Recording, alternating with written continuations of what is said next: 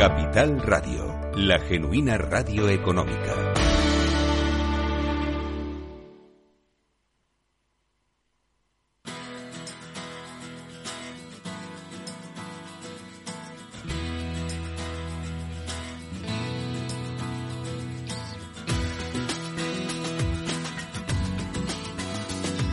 After Work con Eduardo Castillo. Bueno, pues seguimos en este especial de ciberseguridad que realizamos en directo desde la Escuela Nacional de Policía. Estamos invitados por el Cuerpo Nacional de Policía y nos apoyan empresas como Palo Alto Network. Nos acompaña Adrián Crespo, su responsable comercial de Administración Pública. También nos apoya Deloitte. Está con nosotros Gianluca de Antonio, es socio de la compañía y es eh, responsable del área de ciberriesgos. También es profesor, es el director del máster en ciberseguridad del Instituto de Empresa y la formación de Universae con Andrés Soriano, su director de ciberseguridad. Por supuesto, como decimos, nuestros anfitriones está Casimiro Nevado, inspector jefe de Policía Nacional y es el coordinador del proyecto Cyberwall, una referencia en el mundo de la ciberseguridad y la ciberinteligencia. Ya han puesto sobre la mesa algunos de los eh, escenarios en los que nos enfrentamos, ¿no? O a los que nos enfrentamos ciudadanos y empresas. Ayer eh, realizábamos nuestro programa en directo y desde BitLight Media, el medio que dirige Mónica Valle, con maestría y excelencia, ponían de manifiesto que durante 2022 eh, las brechas de datos y el ransomware eran las amenazas principales. Eh, os pregunto así un poco genéricamente, ¿Cuáles son ahora mismo las, las, amenazas que confrontamos?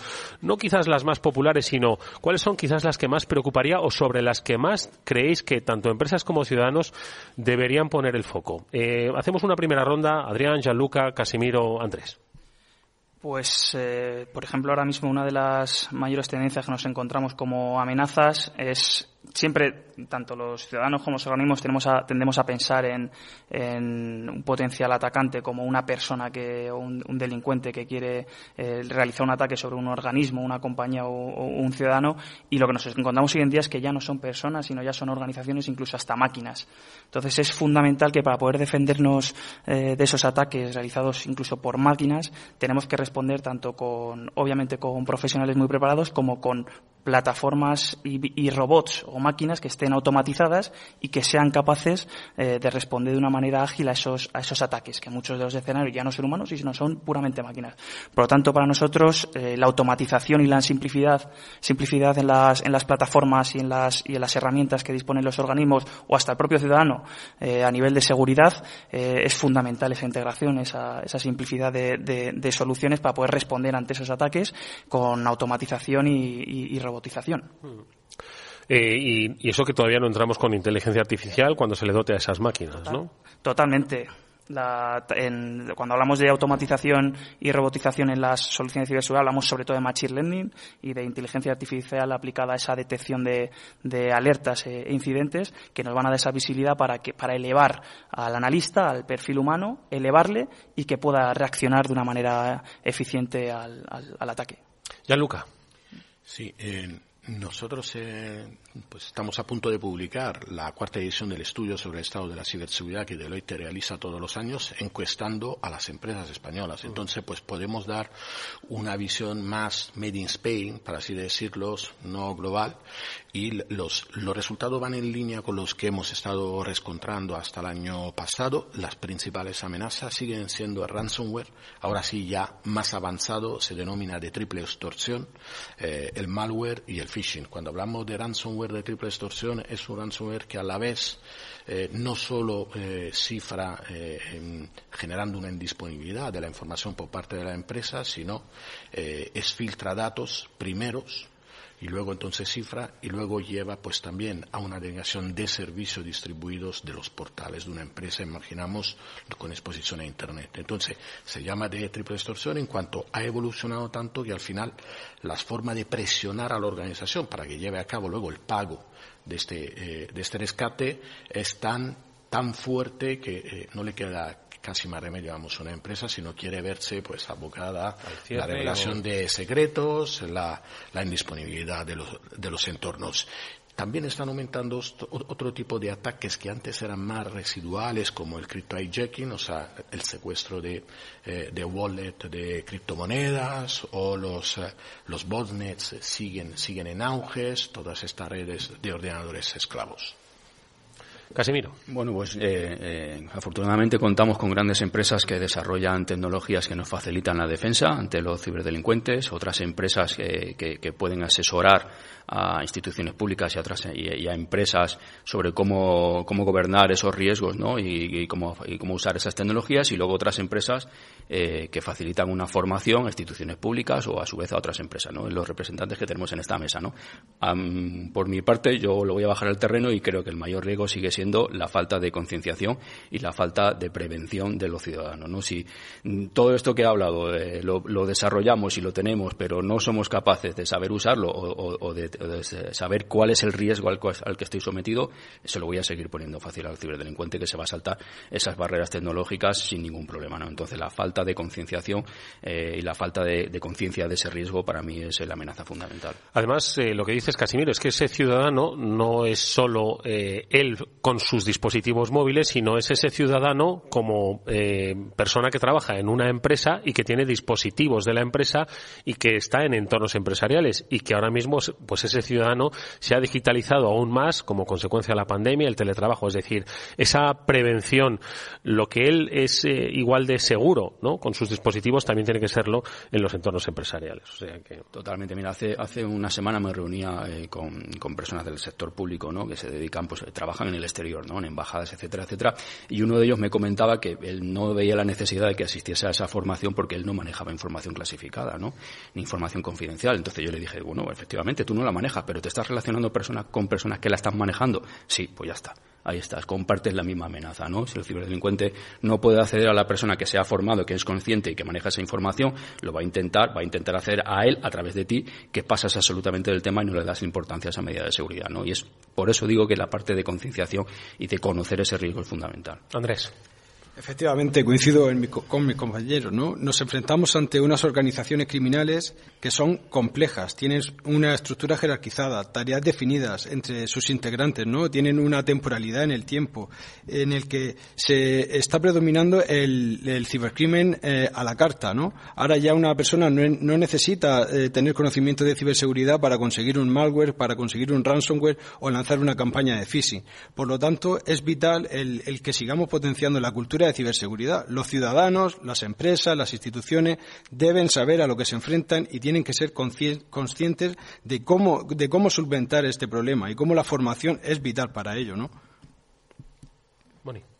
Pues eh, en este sentido, como estamos viendo y nos estáis contando, el panorama es muy complejo, ¿no? Por eso eh, decíamos antes que esa colaboración en materia de ciberseguridad es fundamental entre el sector privado y el sector público, en concreto con las eh, fuerzas y cuerpos de seguridad del Estado. Esto es cada vez más importante y me gustaría saber cómo lo estáis enfocando en general y también en concreto desde vuestras empresas, en qué aspectos lo estáis llevando a cabo. Sí, claro, la dirección de lo privado a lo público, pero también de lo público a lo privado. Es decir, ¿qué pedís vosotros, no, Casimiro, a, a las empresas privadas? A ver, Adrián.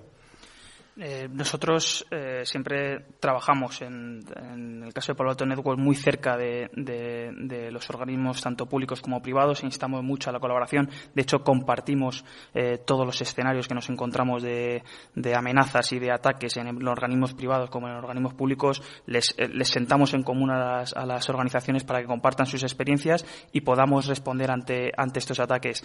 De hecho, sin ir más lejos, el pasado noviembre, si no me equivoco, se, se aprobó aprobó eh, una nueva directriz en el Parlamento Europeo que se llama NIS 2.0.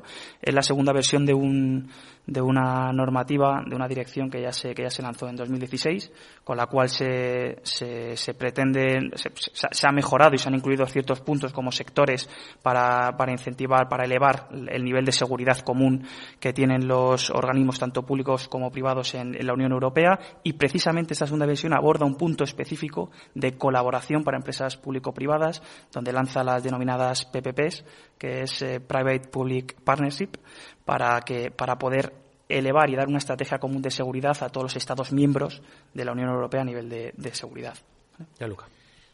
Yo creo que en España tenemos un buen modelo de colaboración público-privada, como demuestran numerosos ejemplos de espacios de colaboración mixtos donde administración y empresa dialogan. Por ejemplo, el Foro Nacional de Ciberseguridad, el ENISE, Hoy el, mismo Cyberwall al final, pues organizado por la Policía Nacional, es un ejemplo de esta colaboración. En cuanto al final aquí intervienen y hoy mismo pues damos una representación eh, el representante del sector privado, público, con un mismo objetivo, ¿no? Pues incrementar esta cultura de ciberseguridad y hacer frente a la ciberamenaza. La Estrategia Nacional de Ciberseguridad es quizá el ejemplo más relevante de este espíritu de colaboración. La colaboración público-privada ha sido uno de los elementos, no nos olvidemos, relevantes para que España ocupe el puesto número cuatro en el Cyber Security Readiness Index dentro de la organización ITU, de la, Organización Internacional de Telecomunicaciones. O sea, España hoy mismo, si es uno de los países más avanzados en ciberseguridad, uno de los elementos es precisamente el éxito que ha tenido esta colaboración. Por supuesto, lo podemos hacer mejor, desde luego, pero sí que partimos de, un bueno, de, de, una buena base de colaboración abierta, eh, muy, eh, eh, muy franca, pues muy, muy directa. Permíteme, Casimiro, que Andrés cierre el círculo de lo privado hacia lo público para que ahora tú también, ¿no? Pues pidas, solicites, aunque ya nos has dado unas pistas antes, ¿no? De cuáles son esas necesidades. Andrés. Efectivamente, eh, la colaboración público-privada es vital, eh, puesto que eh, las amenazas son las mismas para todos y todos tenemos que, compartir y aunar esfuerzos en cómo mitigar estos riesgos. Sin embargo, sí que es verdad que se pueden, se puede, siempre se puede mejorar, ¿no? Se pueden establecer canales de comunicación más eficientes entre el sector público y el privado, sobre todo lo que venimos hablando toda la mañana, promocionar la cultura de ciberseguridad, que se empiece desde los colegios y que, se, y que progresivamente la ciudadanía se le vaya instruyendo en, esta formación en materia, en materia cibernética, coordinar y colaborar en la gestión de incidentes, saber cómo lo ha resuelto eh, otra empresa o que trasciendan ese tipo de informaciones para saber cómo solventarlo nosotros también. siempre se puede mejorar, ¿no? Pero desde Universal eh, lo que pretendemos también es, poner un punto eh, en común, ¿no? Es ofrecemos nuestra nuestra cultura de ciberseguridad y nuestra docencia a empresas, a organismos, a instituciones y, intentamos remar, ¿no? Junto a ellos y, establecer un, un modelo con el que poder hacer frente a estas amenazas. Ahora sí, Casimiro. Pues Desde lo público. Eh, muy importante ponernos cara, ¿no? Saber quiénes estamos trabajando, saber cuáles son nuestras intenciones, nuestros objetivos y, ayudarnos unos a otros, ¿no? Eh, muchas veces he hablado con compañeros de la unidad de investigación que te hablan, pues bueno, que haces una petición a una empresa de unos datos y pues hay ciertos problemas, ¿no? Hay ciertas reticencias, ¿no? Y esto lo tenemos que, lo tenemos que solventar, ¿no? Eh, tal vez hoy la víctima sea una persona desconocida, pero a lo mejor mañana son tus hijos, ¿no? La víctima, ¿no? Entonces, Policía Nacional trabajamos por el bien común, por el bien de la sociedad, ¿no? No, no buscamos un objetivo, no lucrarnos ni nada, ¿no? Sino que esa investigación lo que busca es acabar con un grupo de ciberdelincuencia, ¿no? Entonces, facilitar esa información, facilitar el trabajo, poner tus profesionales a disposición y a colaboración también con los de Policía Nacional es fundamental, ¿no? Porque hoy tú estás ayudando a Policía Nacional, pero mañana vas a sufrir un ataque y los profesionales de Policía Nacional se van a volcar contigo como cualquier otro ciudadano, ¿no? Yo creo que hay un aspecto, eh, bueno, son muchos aspectos y espero que nos dé tiempo a tratarlos. Los habéis mencionado, el de la formación, el de la búsqueda de talento, lo comentaremos luego, pero otro es también la propia actitud de las compañías o del ciudadano, la responsabilidad. Yo un poco lo ponía sobre la mesa eh, Gianluca. Eh, ¿Creéis que es necesaria eh, un aumento de la regulación? Antes hablábamos de la Agencia de Protección de Datos, ¿no? Porque justo cuando se producen esos informes que revelan, ¿no? Las brechas de datos que se han producido, vienen acompañados esos porcentajes también de las multas que se imponen precisamente por no cumplir con eh, la regulación sobre protección de datos. ¿Creéis que es necesaria una mayor regulación para fomentar lo que habéis un poco reivindicado y también reivindicaba Andrés, ¿no? Eh, pues un, mayor esfuerzo por parte de las empresas a la hora de eh, por lo menos crear escenarios que permitan una mayor defensa o una mayor reacción ante incidentes de ciberseguridad. ¿Creéis que se puede hacer más en materia regulatoria? Yo creo que sí. Vamos, podemos hacer más, pero no lo miraría en términos cuantitativos. O sea, cuántas páginas de leyes vamos a tener pues, en materia de ciberseguridad, sino desde un punto de vista más cualitativo y sobre todo también a 360 grados. Tú estabas comentando antes, Eduardo, el, tema que las empresas deberían hacer algo más. Yo creo que todos en general, o sea, pues la administración pública muchas veces está fuera de estos ámbitos en cuanto no se aplica la regulación administrativa. Eh, pues a la administración pública y yo creo que esto, esto pues al final nos, nos toca a todos y nos involucra a todos. Entonces, creo que necesitamos mejor regulación, no más. sino mejor. Aclarar mejor cuáles son las responsabilidades, cuáles son los roles dentro de este, de este sistema de protección 360 grados entre todos los que formamos parte ¿no? de la sociedad, eh, como por ejemplo se, se incentiva la inversión en ciberseguridad. Pues hay países desde los cuales podemos sacar algún tipo de ideas y referencias que eh, eh, incentivan la inversión en ciberseguridad por parte de las empresas para proteger al final, cuando una empresa protege su negocio, está protegiendo el conjunto de la sociedad, en cuanto está protegiendo la base de, la, de la creación de riqueza. Aquí estamos en Capital Radio, pues sois, sois expertos en eso. Entonces, no es proteger. Cuando el ciudadano protege sí mismo o protege a su empresa, al final no está protegiendo a qué está protegiendo a la sociedad en su conjunto. La corresponsabilidad es precisamente esto, darnos cuentas que cuando protegemos la información, aunque sea nuestra, parece uno de los de los de los pecados capitales que yo amo identifico eh, siete eso vamos se lo tengo identificado es cuando preguntas a la persona yo no tengo información de valor tú tienes información de valor porque a través de ti te pueden suplantar una cuenta de Facebook. Muchas veces no damos valor a una cuenta de Facebook, a una cuenta de WhatsApp, y dice, bueno, pero ¿qué van a hacer? No, suplantando tu identidad pueden atacar a tus contactos y pueden sacar información relevante para luego llevar a cabo el, delito. Y esta corresponsabilidad es la clave para proteger, eh, pues al final, el bien común de todos, que es riqueza al mismo tiempo, pero también la, convivencia, ¿no? Mm. Hay que entender además que es que la identidad física eh, es la identidad digital. Ya no están separadas. No tengo una y tengo otra, ¿no? Es que es, es la misma, ¿no?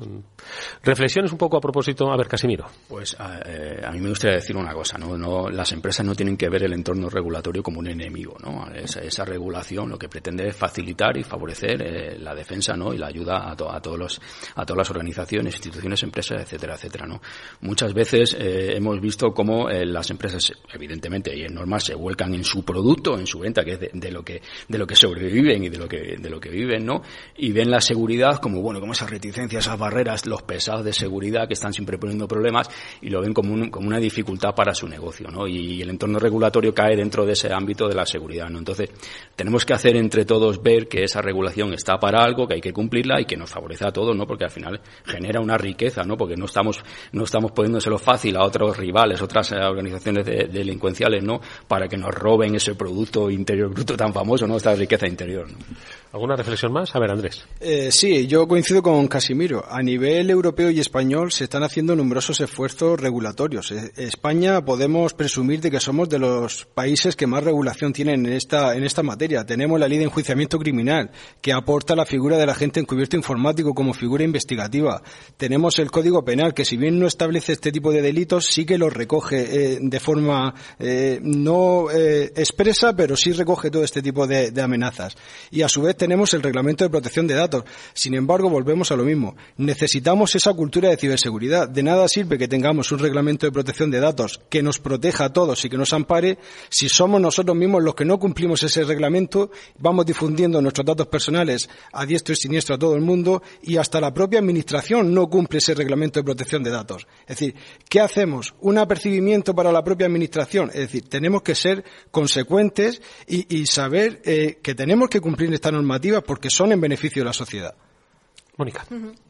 Sí, pues como nos está diciendo Andrés, ¿no? Se necesita más responsabilidad porque, como también nos explicaba Casimiro, normativas hay, regulación que además está para ayudar, para poner unos mínimos, ¿no? Y para favorecer que todas las instituciones y entidades puedan eh, asumir esa protección de los sistemas que no es nada fácil, ¿no?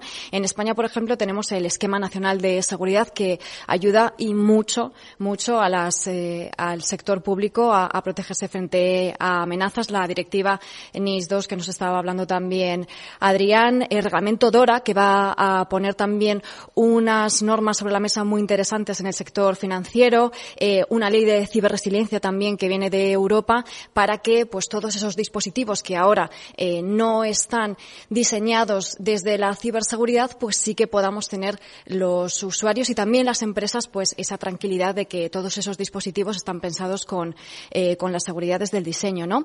Porque como estamos viendo, es que las amenazas son cada vez más sofisticadas, son eh, están desarrolladas por verdaderas empresas profesionales, ¿no?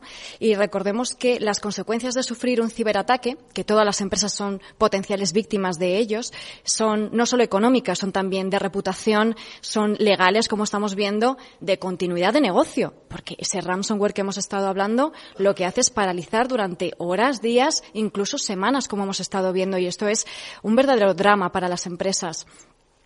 Por eso es importante y me gustaría que nos comentaseis qué pueden hacer las organizaciones y cómo les estáis ayudando a, protegerse de estas amenazas, ¿no? Desde el ámbito privado y también desde el, desde el público, Casimiro.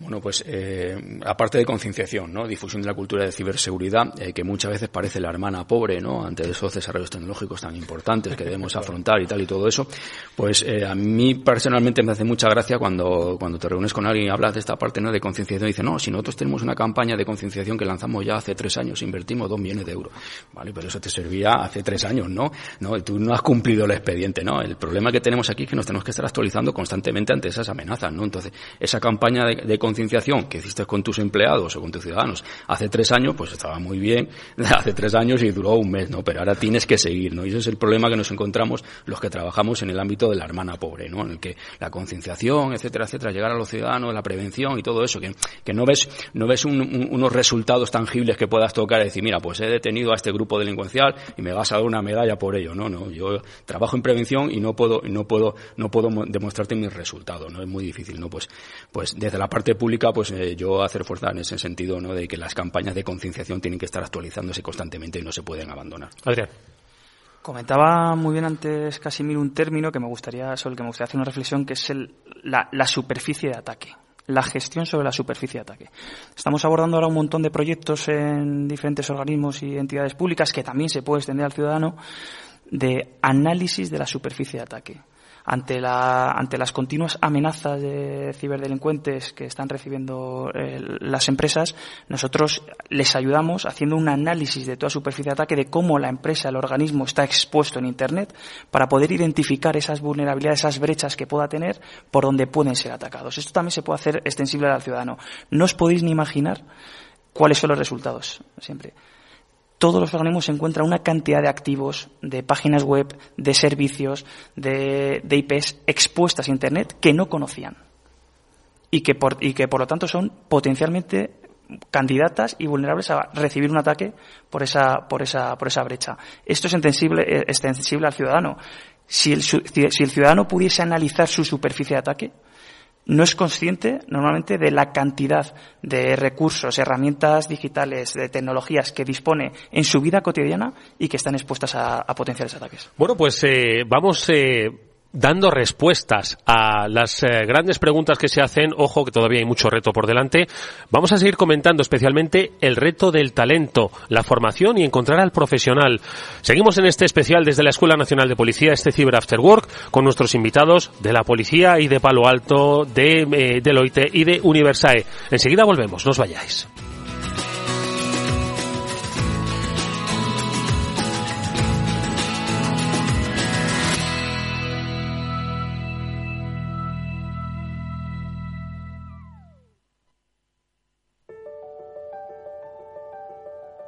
Capital Radio lanza el nuevo formato de Cripto Capital, todos los lunes a las 3 de la tarde con el maestro de trading algorítmico Carlos Puch Sajibela. Lo que nadie te cuenta, escúchalo en Cripto Capital.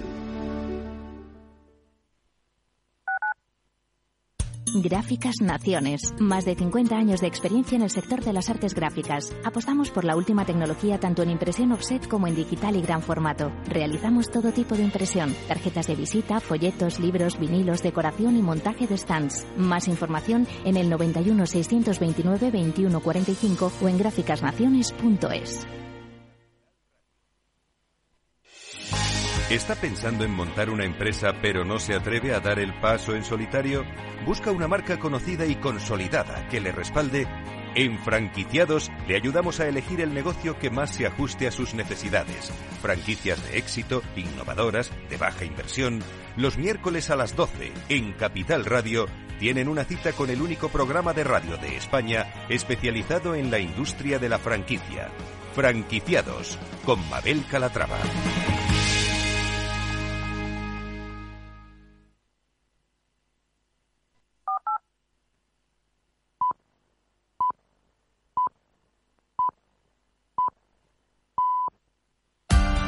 Capital Radio. Escucha lo que viene.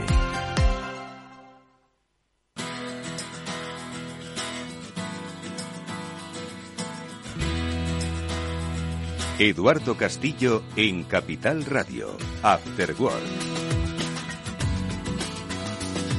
Sigue nuestro especial desde la Escuela Nacional de Policía. Estamos eh, con profesionales eh, de los cuerpos y fuerzas de seguridad del Estado, también con empresas analizando el escenario en el que se desenvuelven ciudadanos y compañías y, por supuesto, instituciones públicas, un escenario de provecho en el mundo digital, pero también repleto de amenazas. Eh, se suma Pablo Sanemeterio a esta conversación que tenemos con Casimiro Nevado, de la Policía Nacional, con Adrián Crespo, de Palo Alto Networks, con Gianluca D'Antonio, de Deloitte España y con Andrés Soriano, de Universae. Antes de hablar de formación, que yo tengo muchas ganas de hablar de formación y sobre todo de talento, que es el gran desafío, ¿no? Ahora mismo de la industria tecnológica en general y de la industria de ciberseguridad en particular, sí que me gustaría eh, preguntaros sobre cómo las empresas pueden adaptarse eh, a los escenarios de permanente cambio que tenemos. Y cuando me refiero a permanente cambio es que hemos aprendido que cada año vamos a tener una sorpresa si no es una pandemia que nos va a obligar a cambiar la cultura de trabajo, es un escenario de conflicto bélico en eh, el corazón de Europa,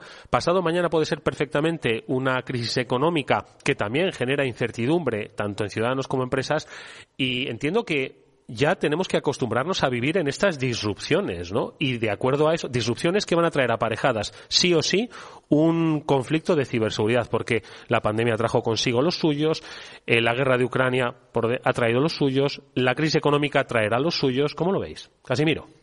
Y no tenemos que olvidar los objetos volantes no identificados. Exactamente, exactamente, Que esto se pone muy emocionante, ¿no? Pues, pues igual tenemos a, a, estos seres extraterrestres ya en nuestro ciberespacio, no nos hemos dado cuenta y estamos buscando globos blancos y tal y todo eso, ¿no? Pues efectivamente lo que dices es, es, es la realidad, ¿no? Eh, en este entorno tan cambiante, tan rápido que estábamos comentando antes, que todos tenemos prisas, que todos necesitamos urgentemente solucionar un problema, pues surge una cosa que nos rompe esa dinámica y tenemos que volver a empezar, ¿no? Y para eso tenemos que estar preparados, ¿no? Eso es lo que se conoce como la resiliencia, ¿no? Tenemos que estar eh, adaptados a ese entorno de una manera muy rápida para poder solventar ese, cualquier problema que nos pueda que nos pueda surgir. Ahí entra pues el tema muy importante comentaba antes Gianluca de la gobernanza, ¿no? Eso es fundamental, ¿no? Sabemos, tenemos que saber qué estructura disponemos, qué responsables son los que tienen que tomar una decisión y qué cosas tenemos que hacer. Y eso tiene que quedar muy claro por escrito y lo tenemos que, lo tenemos que respetar cuando suceda ese evento. ¿no? Entonces, eh, muy importante esa labor normativa que comentábamos antes de gobernanza en el ciberespacio ante cualquier amenaza. En esta línea, de hecho, estoy totalmente de acuerdo con Casimiro y Eduardo y yo, pues apuntaría más. Eh, la ciberseguridad, y ya se está viendo en otros países, por ejemplo, en entorno no de Estados Unidos, la ciberseguridad se está convirtiendo en un elemento de buen gobierno un elemento de buen gobierno, cuando hablamos siempre de buen gobierno, siempre estamos pensando en temas relacionados con el medio ambiente, en temas relacionados con inclusión y diversidad, en temas relacionados con la ética, pero al final, buen gobierno es todo lo que sirve a hacer que una empresa, una organización sea sostenible en el tiempo. Entonces, cuando hablamos de esto, no podemos olvidarnos del riesgo.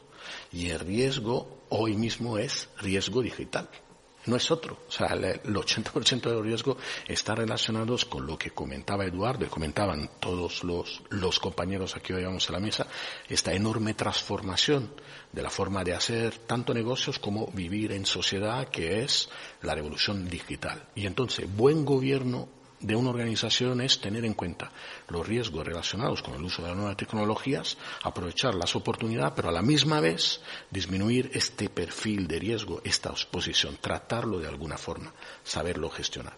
Esto va a ser en los próximos años una de las claves para eh, identificar las empresas que llevan a cabo este buen gobierno. Buen gobierno significa gestión de riesgos y hoy mismo gestión de riesgos significa riesgos digitales. Efectivamente, eh, tal como apuntan ellos, es vital que tengamos capacidad de resiliencia y adaptación a los nuevos escenarios que se están planteando en nuestra sociedad.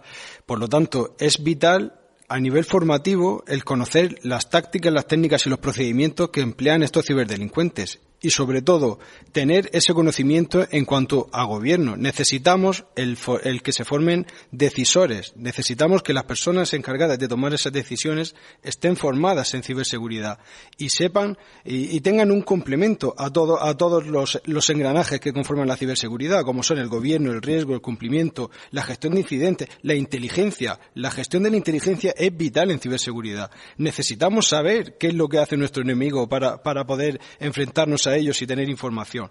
Por lo tanto, en definitiva, volvemos a lo mismo, formación. Necesitamos formar decisores. Necesitamos que nuestros decisores y, las personas que tengan que tomar las decisiones en nuestras instituciones sepan de lo que, de lo, que se trata y a los riesgos a los que nos enfrentamos.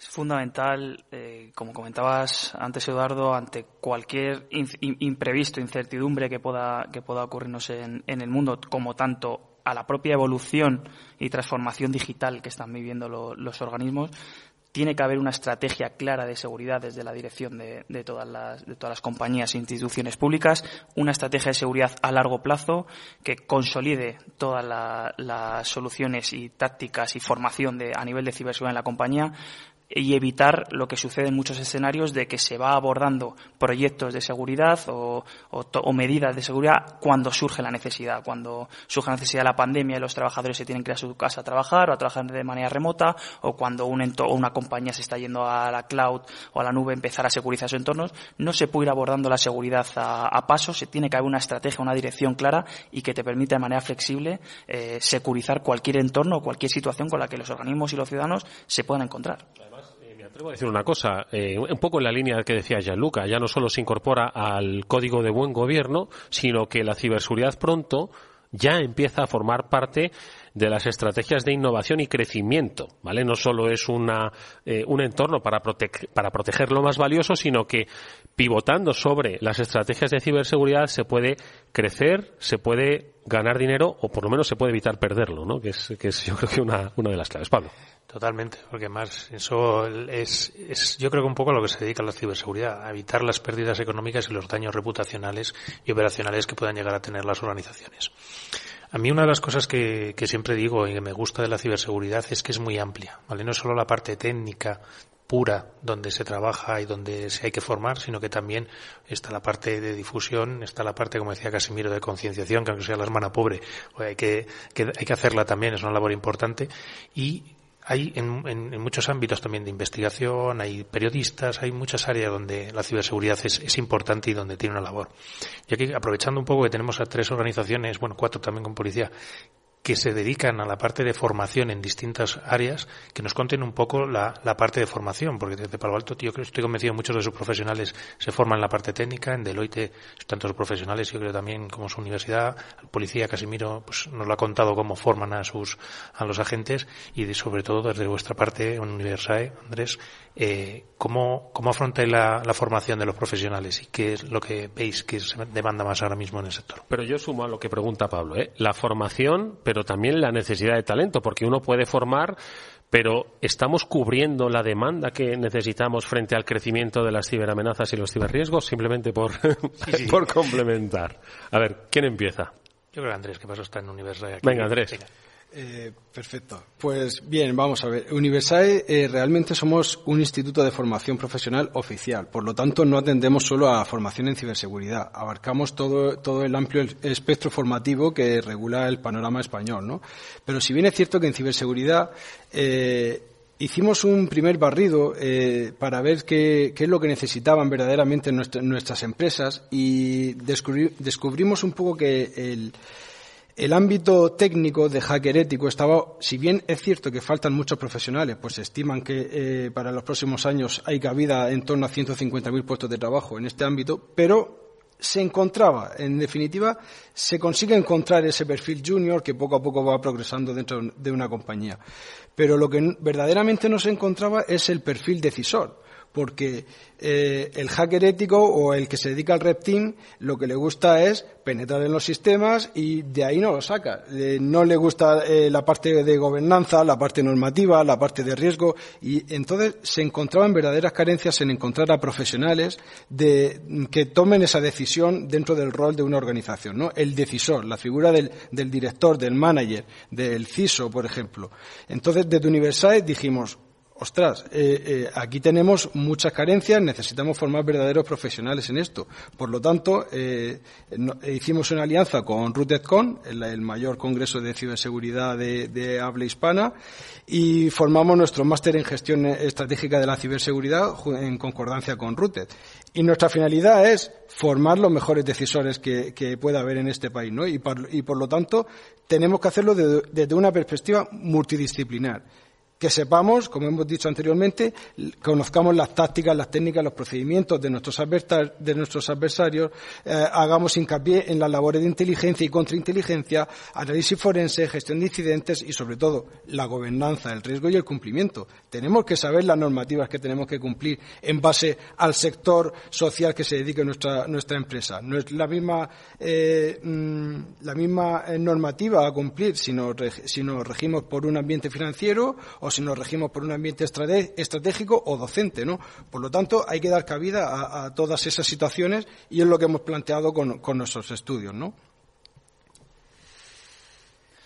Por parte de, de Palo Alto, a mí me gustaría dar un, dato de, Garner reciente del, año, del año pasado que se puede aplicar perfectamente a cualquier eh, tecnología de seguridad y es que durante este 2023 el 99% de las brechas de seguridad en un firewall serán debidas a fallos de configuración y no a fallos de, en la tecnología. Y esto se puede extrapolar a cualquier eh, solución de, seguridad. ¿Qué, ¿Qué quiere decir esto?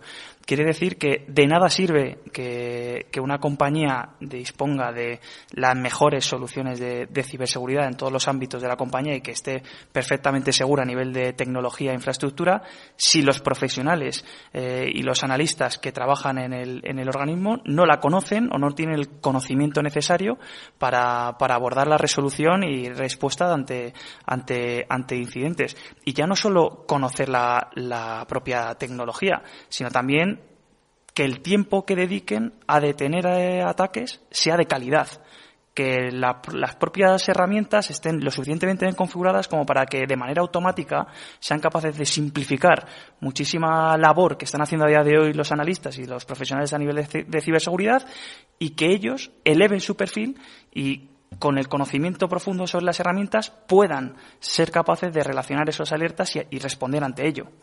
Es fundamental. Nosotros en cada proyecto que abordamos, para nosotros es tan importante la tecnología que vendemos como la formación que, damos. Yo creo eh, que em, si consideramos la ciberseguridad como una práctica 360 grados, y antes hablábamos de la importancia sea, por ejemplo, de empezar a introducir ciberseguridad en los recorridos formativos de los de los managers, de los directivos, ¿no? Pues además a través de la regulación, como sabéis, la NIS 2, la nueva directiva europea, ya hace una parte de accountability, o sea, de responsabilizar a la dirección por la gestión de riesgo. El, el, eh, en, en, el buen gobierno no, al final los códigos de buen gobierno ya eh, hay muchas empresas, por ejemplo el IBEX 35, que publican en su memoria de buen gobierno lo que están haciendo en ciberseguridad. como sabéis, buen gobierno es la, la, capa más alta directivas, los consejeros son los responsables de acreditar este buen gobierno. Entonces, partiendo de este presupuesto, necesitamos formación en distintos niveles. Por un lado, formación de negocios en ciberseguridad, pues hablabas antes, eh, Eduardo, del tema que hoy mismo eh, vendemos la seguridad como eh, prevención de pérdidas. Y sin embargo, en el futuro hay ya empresas que lo están utilizando como un valor diferencial dentro de su estrategia de negocio, de producto o de servicios. Es como cuando, pues, hace 30 años, eh, la ABS de un coche o el cinturón de seguridad era un opcional. Hoy os compraréis un coche sin estos dos tipos de protecciones. O sea, ya no es algo que eh, sirve a prevenir, sino es un valor diferencial. La seguridad probablemente cuando seamos capaces de empezar a formar los directivos y la capa estratégica de una empresa, lo pueden convertir, hay empresas que ya lo hacen, una empresa sin citar nombres, una de las mayores empresas de, dispositivos móviles eh, eh, ya sabemos que el 30% o 40% de sus clientes lo compra porque valora más la seguridad de esta plataforma de móviles que de otros. Y entonces empezamos por el negocio, la alta dirección. Ya hay muchísimos másters MBA que incluyen una formación en gestión de riesgo digital para los directivos de mañana. Sin esto, pues nos quedamos, pues permitirme la expresión, cojos, ¿no? Y luego, por otro lado, sí que en ciberseguridad necesitamos equipos multidisciplinares, formados por ingenieros, abogados, informáticos. Yo no me canso cuando voy pues, a la escuela de negocios o hablamos en las universidades con los nuevos alumnos, directamente ellos ya se autoexcluyen. Dicen, no, pues es que no he hecho ingeniería. Es que no necesitamos solo ingenieros. La ciberseguridad a 360 grados, no Casimiro, es abogados, ingenieros, informáticos, economistas. El coste de la inseguridad, ¿quién lo mide? cómo se mide. Y aún así se opta para desarrollar, si uno opta para desarrollar una carrera en ciberseguridad, sí que es recomendable emprender un camino formativo apropiado. Existen opciones de másters, posgrados, así como ciclos formativos de formación profesional. No nos olvidamos, muchas veces pensamos a la ciberseguridad como algo de licenciados. Necesitamos muchísimos profesionales con formación profesional para trabajar en ciberseguridad. Bueno, yo como, como parte pública voy a llorar un poquito. Me, da mucha envidia. Vamos aquí para pedir, ¿eh? y el que no llora no mamá, ¿no? Eh, me da mucha envidia la parte de las empresas que detectan una carencia o una necesidad y, bueno, pues eh, ofertan un, empleo o contratan, pagan directamente por un paquete de formación, etcétera, etcétera. Yo como administración puedo reformar una, una asignatura, la tengo que tramitar administrativamente, que lleva unos plazos y luego tiene que pasar por ANECA, que cuando me lo convalidan ha pasado dos años y eso que diseñé ya no sirve absolutamente para nada, ¿no? Entonces tengo ese problema en, el ámbito de la formación, ¿no? Y en el ámbito de la captación del talento, pues me pasa un poco igual, ¿no? Eh, yo ir a las universidades, puedo montar el Cyberworld, puedo hablar con mucho, con mucho talento digital joven, ¿no? Que vendría muy bien a la policía y me pregunta, vale, pero yo es que quiero, quiero formar parte de esa unidad de investigación de cibercrimen. Digo, vale, pero primero tienes que estudiar una oposición que te puede pasar uno o dos años, que nadie te garantiza que va a aprobar, por supuesto, en igualdad de condiciones, todos tienen que jugar igual. Y luego, pues bueno, tienes que venir a la escuela, tienes que pasar un proceso, luego pues, pues tienes que optar a una de las unidades. No, entonces ya no me interesa porque tengo que hacer dominadas o tengo que correr dos kilómetros, ¿no? Pues ese es uno de los problemas que, que nos encontramos, ¿no? ¿Cómo, cómo, incorporamos nosotros ese talento a la, a la, parte pública? Porque al final la oposición la tienen que pasar todos, ¿no? Y luego eh, voy a abrir un melón, si me lo permitís, un poco polémico, ¿no? Eh, yo me he encontrado muchas veces con alumnos, bueno, aquí eh, el, acceso a la policía es, por dos vías, ¿no? Escala básica y escala ejecutiva. La escala ejecutiva, como requisito, todos tienen que tener su grado universitario, ¿no? Y en la escala básica te piden fe, bachillerato, formación profesional, pero casi el 70% de los alumnos tienen ya su grado, ¿no? Entonces, yo me he encontrado con con alumnos que tienen una experiencia profesional previa antes y unos estudios importantes que al intentar captarlos para que puedan ir a estas unidades me dicen, no, es que yo no quiero saber nada de ciberseguridad. He acabado tan quemado en la empresa que he venido que por favor no me llame usted para nada de esto. Yo quiero un coche patrulla y quiero patrullar por las calles, ¿vale? Y esto me lo he encontrado varias veces, ¿no? Yo he tenido alumnos que han, que han trabajado hasta en INCIBE y vienen aquí a la policía, ¿no? Y, los de las empresas te, comentan esto, ¿no? Es que he acabado tan quemado en, la empresa, en esta profesión, que no quiero saber nada, ¿no? Y hablamos de esa falta de talento digital eh, y quizás tenemos que abordar también esa falta de talento de la gestión de recursos humanos, ¿no? Que lo tendrían que afrontar las empresas y que nos lo tendríamos que hacer mirar. Yo creo que Casimiro ha abierto el melón de la, eh, de la no solo de la retención. Hoy se dice que retener ese talento no solo se hace salarialmente, sino se hace pues eh, emocionando ¿no? a, ese, a ese candidato, eh, por supuesto con salario, ¿vale? No me quiero olvidar, pero eh, por proyectos, por motivación, por desarrollo de carrera y ojo que aquí no solo entra en competencia las empresas internacionales de ciberseguridad, sino también entran en competencia los del otro lado, que como ya habéis dicho, tienen estructuras cuasi empresariales y también pescan talento, un talento que además seguro que les paga mucho más. Entonces, eh, creo que el melón que abre Casimiro es interesante. ¿Quién quiere hacer alguna reflexión? ¿Quién se atreve? Venga, Adrián. a mí me gustaría, es un, es un melón, permite la expresión que, que me gusta mucho, porque el, la ciberseguridad es muy bonita y me parece fundamental, eh, comentaba Casimiro, elevar el perfil de, la, de, los profesionales de, ciberseguridad eh, para que no tengan ese sentimiento de, no querer volver a saber nada más de la ciberseguridad porque han tenido una mala, mala experiencia profesional. Pues es fundamental dotar de última tecnología y de herramientas sofisticadas y automatización a todas las empresas, elevar el perfil del, analista de ciberseguridad y para eso es fundamental la formación. Formarles en nuevas tecnologías que son espectaculares y que les va a permitir estar capacitados a un nivel de granularidad muy bajo para detectar amenazas y hacer cosas especialmente relevantes en las compañías y tomar decisiones a nivel de, ciberseguridad diferenciales. Por eso la formación es fundamental, la capacitación del profesional y dotarle de herramientas para que pueda elevar su perfil. Bueno, eh, yo estoy de acuerdo con Casimiro, pero también vale para la parte pública, como tú comentabas, luego puede ser que no quieran ser dominadas y entonces vienen a la empresa privada donde nos obligamos a esto y pueden trabajar desde casa, ¿no? Así.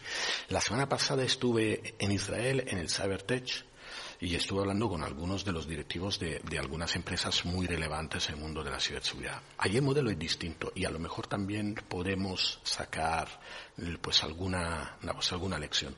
Ellos, por ejemplo, el talento de, bueno, como sabéis, además Israel es uno de los países que más que más innova en ciberseguridad, con un tejido empresarial enorme en ciberseguridad, además no de servicios, sino de productos que esto conlleva unos tiempos de, desarrollo, de inversión mucho más mayores que eh, prestadores de servicio.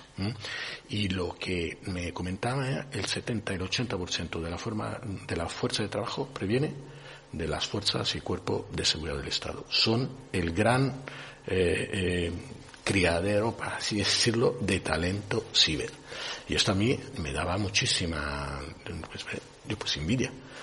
Pues, pues aquí deberíamos aprovechar no solo este talento, o sea, toda la parte de eh, jóvenes que entran a Fuerza Armada para hacer estos recorridos que al final duran tres, cinco años, leva y luego salen fuera y, y, no encuentran a veces hasta cómo vamos a ubicarse en el mundo laboral y sin embargo allí estamos desaprovechando pues una pues una mina, ¿no? Vamos, de, talento, sin olvidarnos luego que para que la gente siga la empresa formándose, le tenemos que ofrecer, mm, pues un, no solo un puesto de trabajo, sino un plan de carrera para que los profesionales puedan desarrollarse a medio y largo plazo.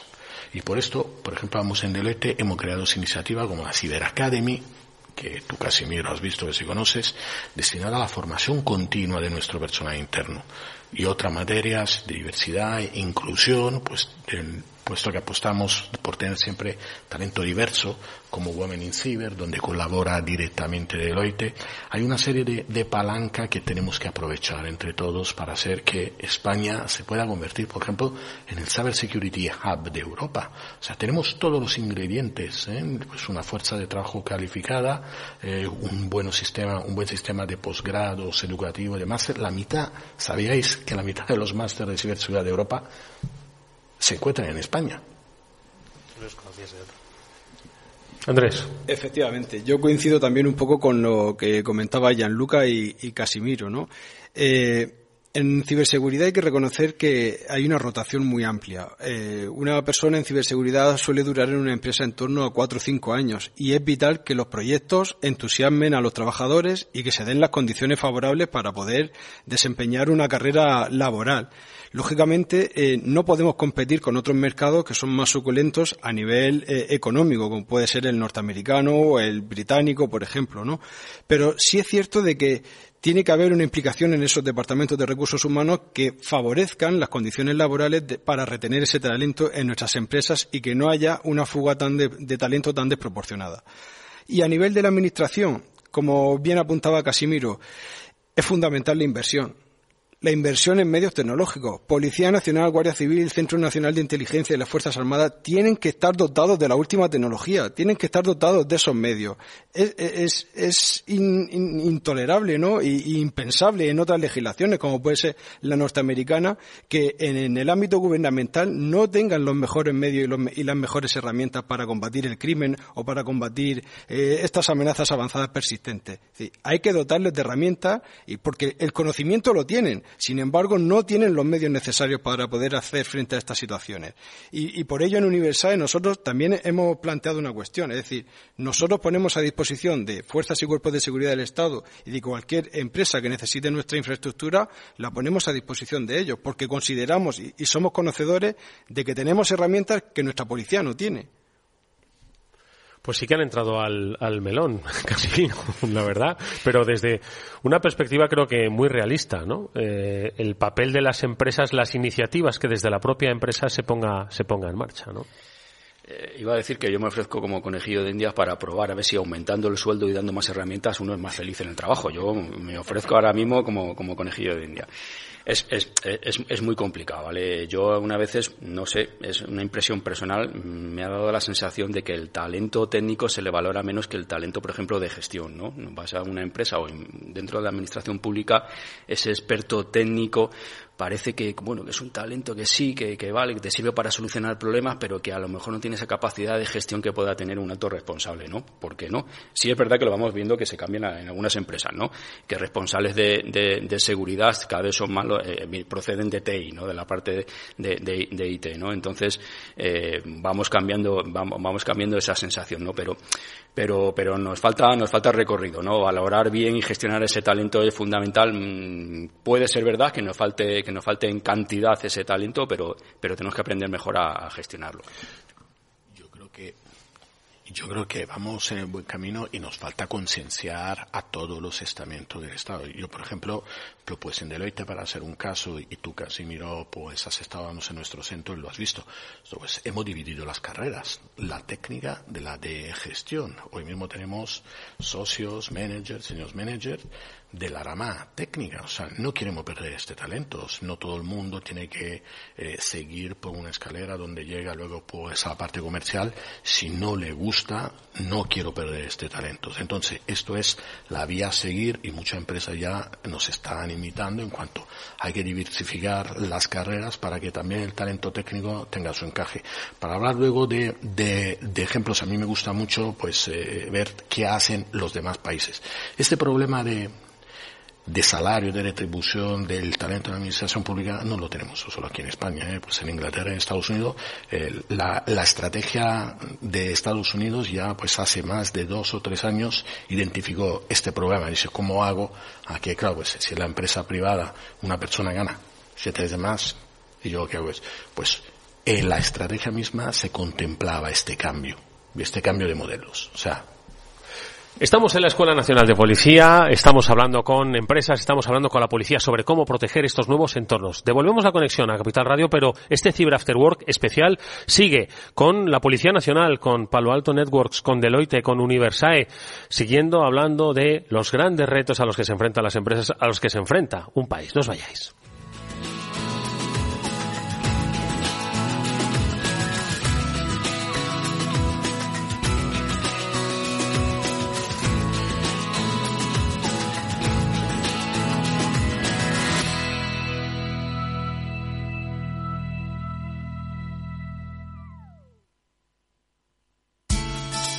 De la mano de Alejandro Mazón y el equipo de Cuídate Deluxe, llega el chico del chándal a El Balance para ayudarnos a estar en forma y mejorar nuestro bienestar general. Los miércoles a las ocho y media de la tarde en El Balance. Capital Radio. Capital Radio 103.2 Disfruta de la mejor cocina gallega en Montes de Galicia. Todo un clásico moderno en el barrio de Salamanca. Disfruta de la variada dieta atlántica, de las mejores carnes y pescados tratados con respeto y transparencia y regados con una de las mejores bodegas de la zona. En grupo, en familia o en pareja, Montes de Galicia te ofrece el espacio perfecto en cada ocasión. Si te gusta el pádel, en Capital Radio tenemos tu espacio. Todos los martes, a partir de las diez y media de la noche, saltamos a la pista para contarte la actualidad del World Padel Tour, los torneos amateur, las novedades de las marcas y toda la actualidad relacionada con el segundo deporte más practicado de España. Esto es Padel, los martes a las diez y media de la noche en Capital Radio.